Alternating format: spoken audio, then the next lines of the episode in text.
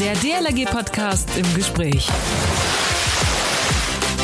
Prüfen, rufen, drücken. Mit diesen drei einfachen Schritten geht Wiederbelebung. Morgen findet der sogenannte World Restart a Heart Day, also der Welttag der Reanimation statt. Ziel ist, so viele Menschen wie möglich in den Maßnahmen der Wiederbelebung, also vor allem eben drücken und beatmen, zu schulen.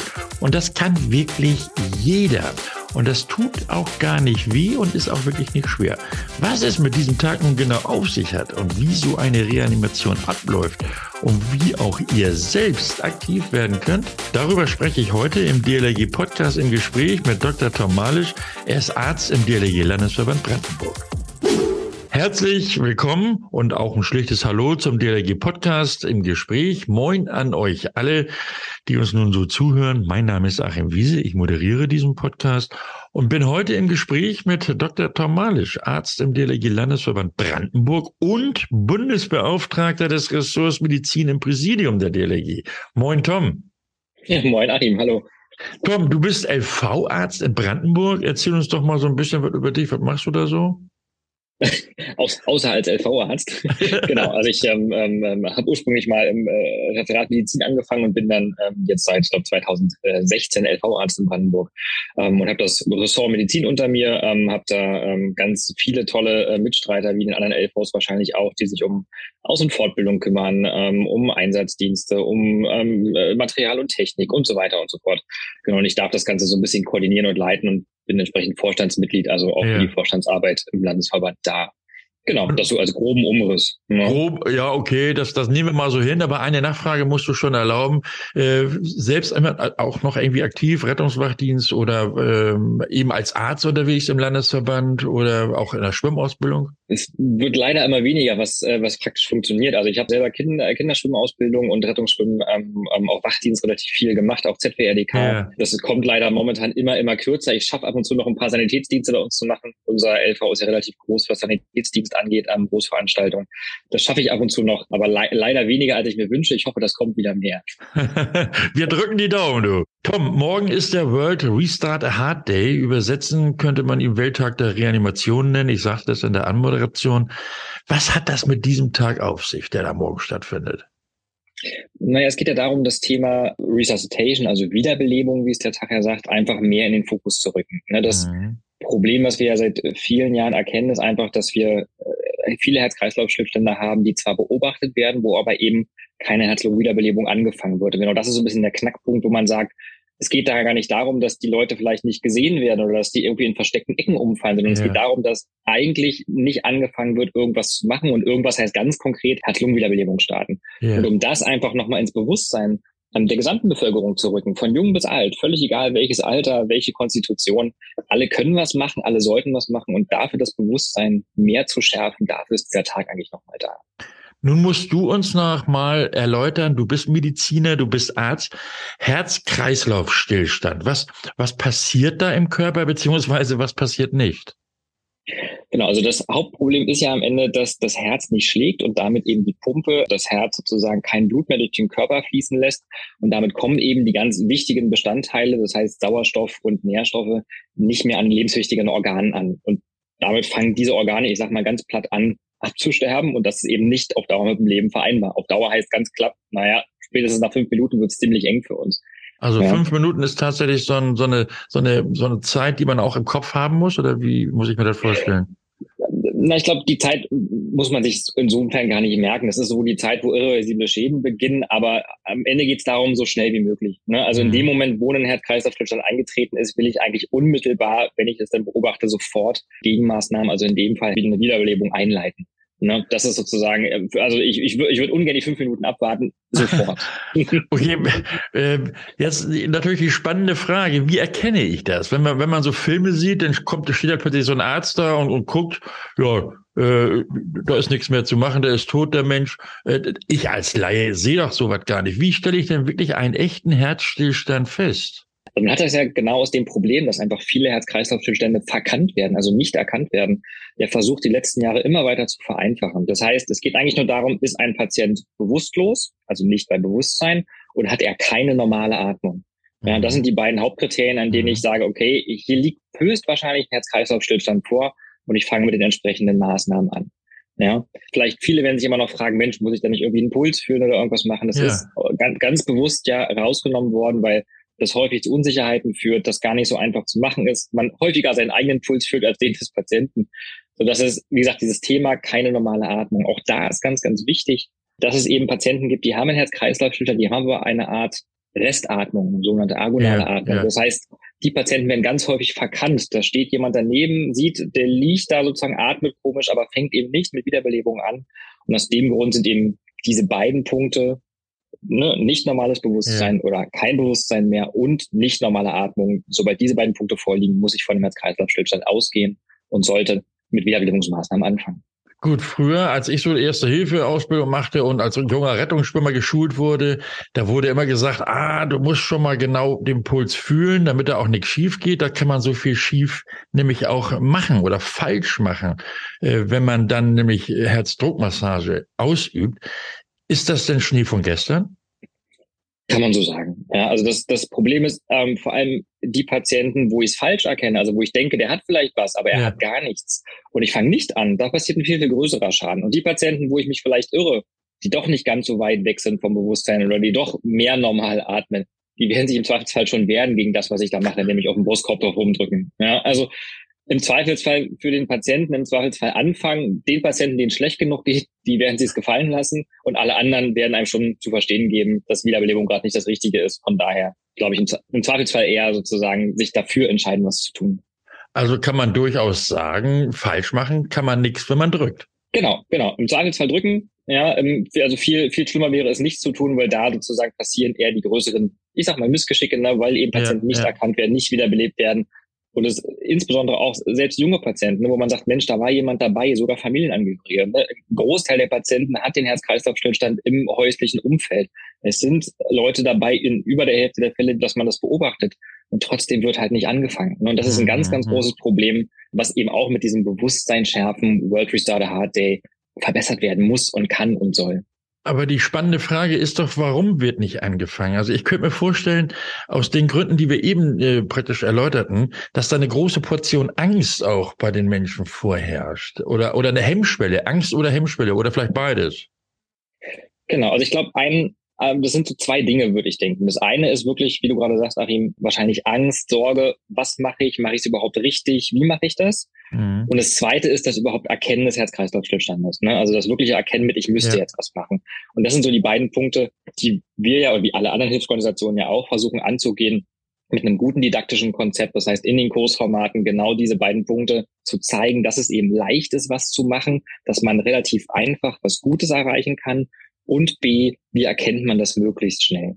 Ja, und das, mhm. wie gesagt, auch schon angefangen im jüngsten Alter, ne, um einfach sozusagen einen Großteil der Bevölkerung damit einfach zu erreichen. Ja, also man hört ja tatsächlich davon, weil du gerade sagst, im jüngsten Alter, dass Kinder ihren, ihren Eltern geholfen haben, beziehungsweise Großeltern, also praktisch das Leben gerettet haben durch Herz-Lungen-Wiederbelebung. Ähm, ist das denn wirklich so einfach? Ja, absolut. Absolut. Ne? Also es gibt äh, verschiedenste Untersuchungen, es sind ja immer so zwei Aspekte. Wie effektiv ist das Ganze und ab, wen, ab wann kann ich es jemandem beibringen? Für mich ist die Frage, ab wann kann das jemand, also ein, ein, ein Kind von Größe und Gewicht und Kraft her wirklich relativ irrelevant. Weil für mich ist wichtig, dass eigentlich so früh wie möglich auch Kinder schon lernen, wie man sowas erkennt und dass man einfach was macht, dass es ganz natürlich ist. Und das äh, konnten Untersuchungen relativ gut zeigen, das geht auch schon im Kindergartenalter, ne, den Kindern das beizubringen, dass die wissen, wie das geht, dass die wissen, was man machen muss. Und selbst wenn sie in Anführungsstrichen selber nicht effektiv genug wären, ja. ist das ja schon eine Motivation für Umstehende, ich mache mit oder auch die, man hat relativ gut zeigen können, dass die als Multiplikatoren in der Familie, im Umfeld ja, ja. extrem wertvoll sind. Also die animieren sozusagen einen großen Familienkreis, hey, ich müsste mich auch mal wieder mit dem Thema beschäftigen. Also von daher so früh wie möglich, also man kann damit nicht zu früh anfangen. Genauso wie beim Schwimmen lernen, genauso ist es bei der Wiederbelebung. So früh man irgendwie Hände übereinander legen kann, so früh kann man damit auch anfangen. Ja, da sagst du jetzt äh, was Richtiges, Tom. Äh, oder du sagst ja auch äh, die ganze Zeit schon drücken, drücken, drücken. Aber beschreib doch mal, wie funktioniert's denn nun tatsächlich? Wie drücke ich denn richtig? Also am Ende ist das ja auch relativ stark vereinfacht worden, ähm, dass man einfach sagt, man muss eben die Mitte des Brustkorbes aufsuchen, ungefähr zwischen der gedachten Brustwarzenlinie, sage ich mal so zur Veranschaulichung. Ja. Legt dabei die Hände übereinander, streckt die Arme durch und drückt eben Buch steht immer fünf bis sechs Zentimeter.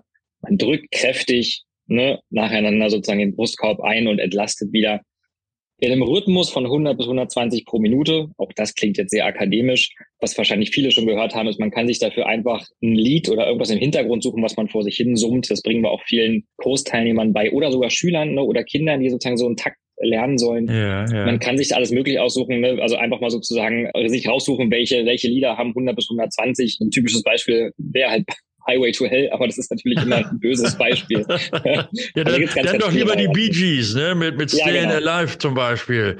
Genau, äh, da, genau. da hilft dann ja tatsächlich, die Musik Leben zu retten. Absolut, absolut. Das ist, ein, das ist eine super Hilfe und von daher, wie gesagt, das ist auch, glaube ich, ein, ein großer Aspekt, den unsere Lehrteams ja auch immer wieder vermitteln oder versuchen zu vermitteln, das möglichst einfach und pragmatisch einfach rüberzubringen, damit die Leute die Hemmung verlieren, wie du schon sagst. Und wenn sie es machen, das relativ einfach, einprägsam und strukturiert mhm. durchgeführt werden kann. Und vor allem Hauptsache drücken, tief, fest und in einem Rhythmus, den ich mit dem Ohr mitsummen kann. Dann kann eigentlich nicht viel tief gehen. Also äh, ich könnte mir vorstellen, dass da der eine oder andere da auch so ein bisschen Angst hat, wenn er so ein Brocken von Mensch ist, also der, der Helfer, dass der sagt, Mensch, wenn ich da mit meinem Gewicht jetzt drücke, dann, dann breche ich dem die Rippen. Ja, also das, das kann natürlich passieren, aber das Problem ist, oder das größere Problem ist, wenn das Herz nicht schlägt versus eine Rippe, die vielleicht kaputt geht. Ja, also das sollte jetzt nicht das Ziel sein, aber das kann, aber das kann durchaus passieren. Es ist nicht schlimm und man sollte sich nicht erschrecken, wenn das so ist. Ja. Die Herz-Lungen-Wiederbelebung beinhaltet ja nicht nur das Drücken auf dem Brustkorb, also die Herzmassage, sondern auch das Beatmen. Oder wird das jetzt völlig vernachlässigt, dieses Beatmen? Auch das hat so verschiedene Aspekte, wenn man sich das anguckt. Also im Optimalfall habe ich natürlich sowohl die Herzdruckmassage als auch die Beatmung. Mhm. Da sich aber man gesehen hat, mehr Leute scheuen sich vor der Beatmung oder zwei Sachen sich zu merken oder zu lernen, ist vielleicht schwieriger, ist der, der Fokus ist auf dem Drücken. Ne? Also die Herzdruckmassage ist das, was erstmal am wichtigsten ist. Mhm. Und dann wäre es natürlich schön, wenn ich dann noch eine Beatmung durchführe. Und es wäre natürlich auch wichtig, also jemand, der beatmet wird, ist natürlich besser als wenn nicht. Aber im Umkehrschluss, bevor ich gar nichts mache, wenigstens drücken, wenn ich mich ja. das andere nicht traue oder da Sorge vorhabe. Aber wie schon gesagt, es sind ja ganz, ganz häufig Fälle, wo es im Familien- oder Bekanntenumkreis irgendwie passiert. Also wo ich denjenigen vielleicht sogar kenne, auch wenn nur entfernt, der ja. da umgefallen ist und einen Herz-Kreislauf-Stillstand hat, sodass die Hemmung da vielleicht auch geringer ausfällt. Ja, und okay. insbesondere, wenn wir jetzt für unseren Bereich wieder gucken, ne, in der Wasserrettung ist Beatmung natürlich auch immer noch mal wichtiger. Wenn man im Bereich ähm, Kindernotfälle guckt, also Herz-Kreislauf-Zustände bei jungen Patienten, ist Beatmung wichtiger. Also es gibt Patienten, wo Beatmung wieder extrem wichtig wird. Mhm. Vernachlässigt werden sollte sie generell nicht, aber der Fokus liegt ganz klar auf dem Drücken. Das sollte unbedingt funktionieren und sobald das klappt, wäre Beatmen dazu ganz schön. Und den Song der Bee Gees, den hat jeder im Kopf, ne? den alten Disco-Hauding, äh, praktisch dann mit Summen, wie du so schön sagst, und dann im Takt. Was, was waren das, 100 bis 120 Mal in einer Minute?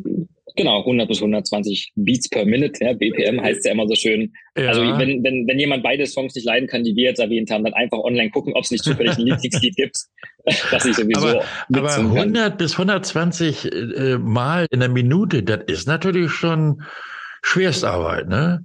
Das ist richtig anstrengend, absolut. Das ist, das ist schon Sport, ne? Und auch selbst die Berufsretter, sage ich mal, ne? also alle ja. Kollegen, die das ähm, hauptberuflich machen, wir trainieren auch in den Teams, dass wir uns relativ schnell, meistens alle zwei bis vier Minuten abwechseln, weil einfach die Kraft dann zu Ende geht. Okay.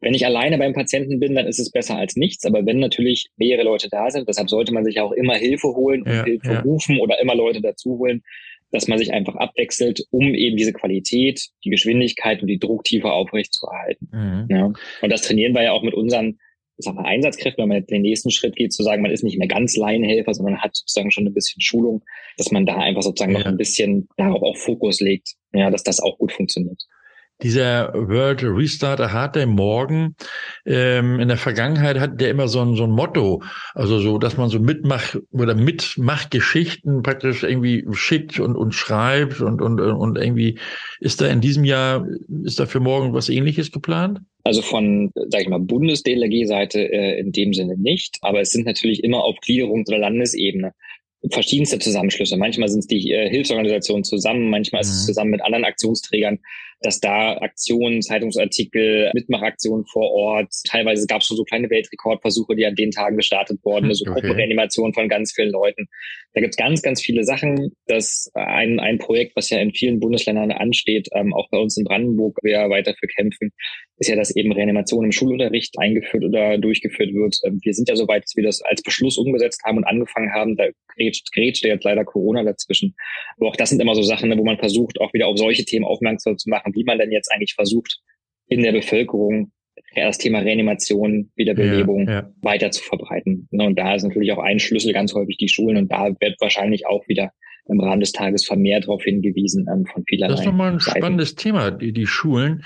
Also ähm, die Hilfsorganisationen, unter anderem natürlich auch wir, die DLRG, fordern ja den äh, Erste-Hilfe-Unterricht als Pflicht schon in der siebten Schulklasse, ne, im siebten Jahrgang. Genau, also zumindest den Reanimationsunterricht, ne, ob es sozusagen jetzt einen, den gesamten Erste-Hilfe-Inhalt am Ende haben kann und muss, wäre natürlich schön. Aber ja. dass zumindest Reanimation regelmäßig unterrichtet wird, dazu gibt es ja auch einen Beschluss der Kultusministerkonferenz ähm, schon vor einigen Jahren. Gibt aber kaum Bundesländer, die es bisher ins Landesrecht umgesetzt haben. Wie gesagt, im Land Brandenburg ist es so. Es gibt einen Landtagsbeschluss dazu, dass es umgesetzt werden muss. Wir haben 2019 damit angefangen, alle Brandenburger Schulen flächendeckend in diese Richtung zu bringen. Wie gesagt, jetzt kam Corona dazwischen. Jetzt sind sozusagen die Gelder ziemlich knapp. Also wir müssen da weiter dranbleiben, dass jeder Schüler und jeder Schülerin die Möglichkeit bekommt, weil da haben sie einfach ein Recht drauf, also ja. allein schon aus unserer Sicht, plus durch diesen Beschluss, dass sie eben spätestens ab der siebten Klasse jährlich einmal Reanimationstraining bekommen. Absolut. Mhm. Ja. Du bist ja nicht nur LV-Arzt in Brandenburg, Tom, sondern du vertrittst uns ja als Arzt, also die, als DLRG äh, vertrittst du uns auf internationaler Ebene. Du bist im Europäischen Dachverband der Wasserretter, der ILSE, wie, wie immer so schön gesagt wird, also der International Life Saving Federation of Europe. Was machst du da? Für die DLRG bin ich bei der ILSE im, als Medical Advisor oder der Medical Advisory. Das heißt so viel wie medizinischer Beisitzer. Es gibt immer ein sogenanntes, es gibt so Facharbeitskreise manchmal. Ne? Es gibt dazu auch einen medizinischen Arbeitskreis, das Medical Board. Und bei dem darf ich als Berater mitwirken. Da geht es im Prinzip darum, dass man sich ja auch spezifisch auf die Wasserrettung gibt es ja Dinge, die die Wiederbelebung, Reanimation, Erste Hilfe und Medizin betreffen. Und da geht es natürlich auch darum, dass wir aus, aus deutscher Sicht und aus DLRG-Sicht sowohl den Wissensstand wie alle anderen haben, aber auch mhm. unsere eigenen Meinungen und Standpunkte einbringen können. Ne? Wir sind ja, was Reanimation angeht, auch was Forschung angeht oder was technische Innovation oder Wasserrettung angeht, gar nicht so schlecht. Ne? Und das sozusagen muss einfach auch Widerhall finden auf europäischer Ebene. Und dafür bin ich eben mit zuständig, dass wir eben gebührend auf der europäischen Ebene, aber auch bei Entscheidungen für zum Beispiel Leitlinien oder ähnliche Sachen mit vernünftig vertreten sind ähm, und damit gehört werden. Dann vertritt uns da mal gut bei der Ilse. Tom, eine Frage, eine persönliche Frage. Hattest du schon mal oder warst du schon in der Situation, einem Menschen durch Herzdruckmassage das Leben retten zu können? Ja, berufsbedingt schon. Ne? Also da ich ja sozusagen im Nicht-DLRG-Leben auch als Arzt unterwegs bin und als äh, Notfallintensivmediziner arbeite, ist das äh, schon tägliches, tägliches Brot, dass wir das machen. Beschreib mal das DLRG Gefühl, wie das ist, wenn man einen Menschen dadurch äh, ja das Leben ge geschenkt hat oder, oder wiedergegeben hat? Ich glaube, das, das, das, ist, das ist schwierig in der Tat. Also natürlich ist es immer ein gutes Gefühl und ein schönes Gefühl, wenn man, wenn man einem Patienten helfen konnte und wenn es am Ende zu einem guten Ergebnis geführt hat. Ja, dadurch, dass wir das natürlich im Beruf ein bisschen häufiger machen, geht das sicherlich eher unter als vielleicht für jemanden, der das, der das einmalig im Leben macht oder der, dem das sozusagen ganz spontan mhm. begegnet. Ich weiß, wir versuchen das auch immer den, den Ersthelfern, die zum Beispiel an Einsatzstellen sind und da mithelfen, das auch immer wieder zu spiegeln und zu sagen, es ist eine wahnsinnig tolle Leistung, wenn einfach jemand selbstlos einen fremden Menschen anschaut, nicht vorbeigeht und sagt, da kümmert sich schon wer anders drum, sondern einfach sich den anguckt, sich dem annimmt, das zu seinem Problem macht und nicht sagt, das mhm. kümmert sich wer anders und daran geht. Und das ist, also e-, egal wie doll man schult, egal wie gut man das kann, egal wie häufig man das vielleicht vorher gesehen oder gehört hat, es ist trotzdem immer eine kleine Überwindung und deshalb freue ich mich immer enorm, auch wenn ich als Notarzt irgendwo hinkomme und da sind Ersthelfer, egal ob die das beruflich oder privat machen oder noch nie was davon gehört haben, nur mal für einen Führerscheinkurs oder so. Ich versuche denen immer sozusagen nochmal ein gutes Feedback zu geben und mich ganz doll zu bedanken, weil die einfach für den mhm. Patienten enormen Dienst geleistet haben, den man, den man durch nichts wegmachen kann. Nun hast du das so schön beschrieben, auch die Gefühlslage. Jetzt muss da einfach noch ein Aufruf kommen, entweder morgen direkt beim Tag dabei zu sein, mitzumachen oder vielleicht den Erste-Hilfe-Kurs mal aufzufrischen, oder? Also da kann ich wirklich nur dran, dran appellieren und, und freue mich eigentlich über jeden, der für sich erkennt und sagt, Mensch, ich muss das üben. Und ich meine, man sieht ja bei uns als, also ich sag's mal wieder als Berufsretter, ne, wir müssen spätestens alle zwei Jahre besser als jährlich eigentlich Reanimationstraining machen. Und wir machen das eigentlich im täglichen Job ja irgendwie. Ja. Von daher ist es als Person, die das nicht täglich macht, umso wichtiger, spätestens alle zwei bis drei Jahre irgendwie sich da aufzufrischen. Und wenn es nur das Reanimationstraining ist, es gibt ja außerhalb des Erste-Hilfe-Kurses auch verschiedenste Formate, beispielsweise Erste Hilfe mit Selbstschutz enthalten, wo man so ein bisschen auch noch Katastrophenvorsorge. Also es gibt ja verschiedene Facetten, mhm. wo man das Reanimationstraining drin verpacken kann, um vielleicht selber noch zusätzlichen Erkenntnisgewinn zu haben. Oder man macht es einfach als Mittagsbespaßung auf Arbeit und nimmt sich so eine, so eine kleine, es gibt ja wirklich kleine Mini-Trainingspuppen, mit denen man das machen kann. Es gibt ganz, ganz viele Möglichkeiten. Ich kann nur jeden dazu aufrufen, ähm, weil wie gesagt, es passiert am Ende zu mehr als der Hälfte in einem bekannten Umkreis. Und am Ende könnte es halt der nächste Angehörige, der nächste Partner, Kind, irgendwer sein, der neben einem Umfeld. Und dann ist es, glaube ich, extrem gut, wenn man weiß, was man macht. Ähm, und darauf sollte man sich gedanklich und auch fachlich einfach vorbereiten. Dr. Tom Malisch, Landesverbandsarzt im DLG Landesverband Brandenburg und Bundesbeauftragter des Ressorts Medizin im Präsidium der DLG. Vielen Dank, Tom, für das tolle und äh, hoffentlich im wahrsten Sinne lebensrettende Gespräch. Dir alles Gute und vor allem morgen wünsche ich euch allen, euch Medizinern oder alle, die dazugehören, natürlich viel Erfolg und dass viele, viele Menschen mitmachen. Vielen Dank für die Einladung, Achim. Und bevor wir nun zum Ende kommen, noch eine Bitte an euch alle.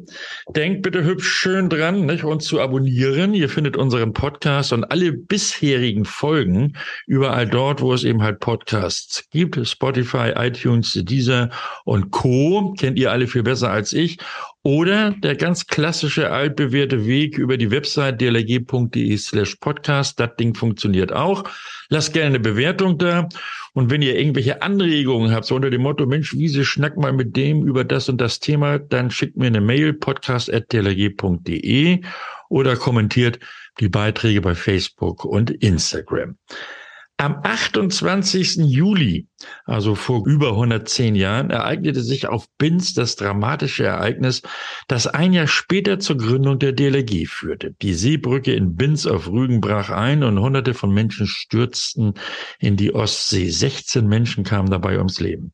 Am 19. Oktober 1913 also nächstes Jahr vor 110 Jahren, wurde sie dann in Leipzig gegründet, die Deutsche Lebensrettungsgesellschaft.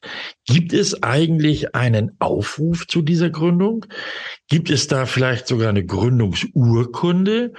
Und wie diese Dokumente wohl heute aussehen? Hm. Antworten auf diese und andere Fragen, die bekommen wir nächste Woche Sonnabend im DLRG Podcast im Gespräch und zwar von unserem Diplomarchivan Dr. Peter Josef Belli. Mit dem schnacke ich nämlich über, beziehungsweise wir tauchen ab ins DLRG-Archiv. Ich bin Achim Wiese. Besten Dank fürs Zuhören.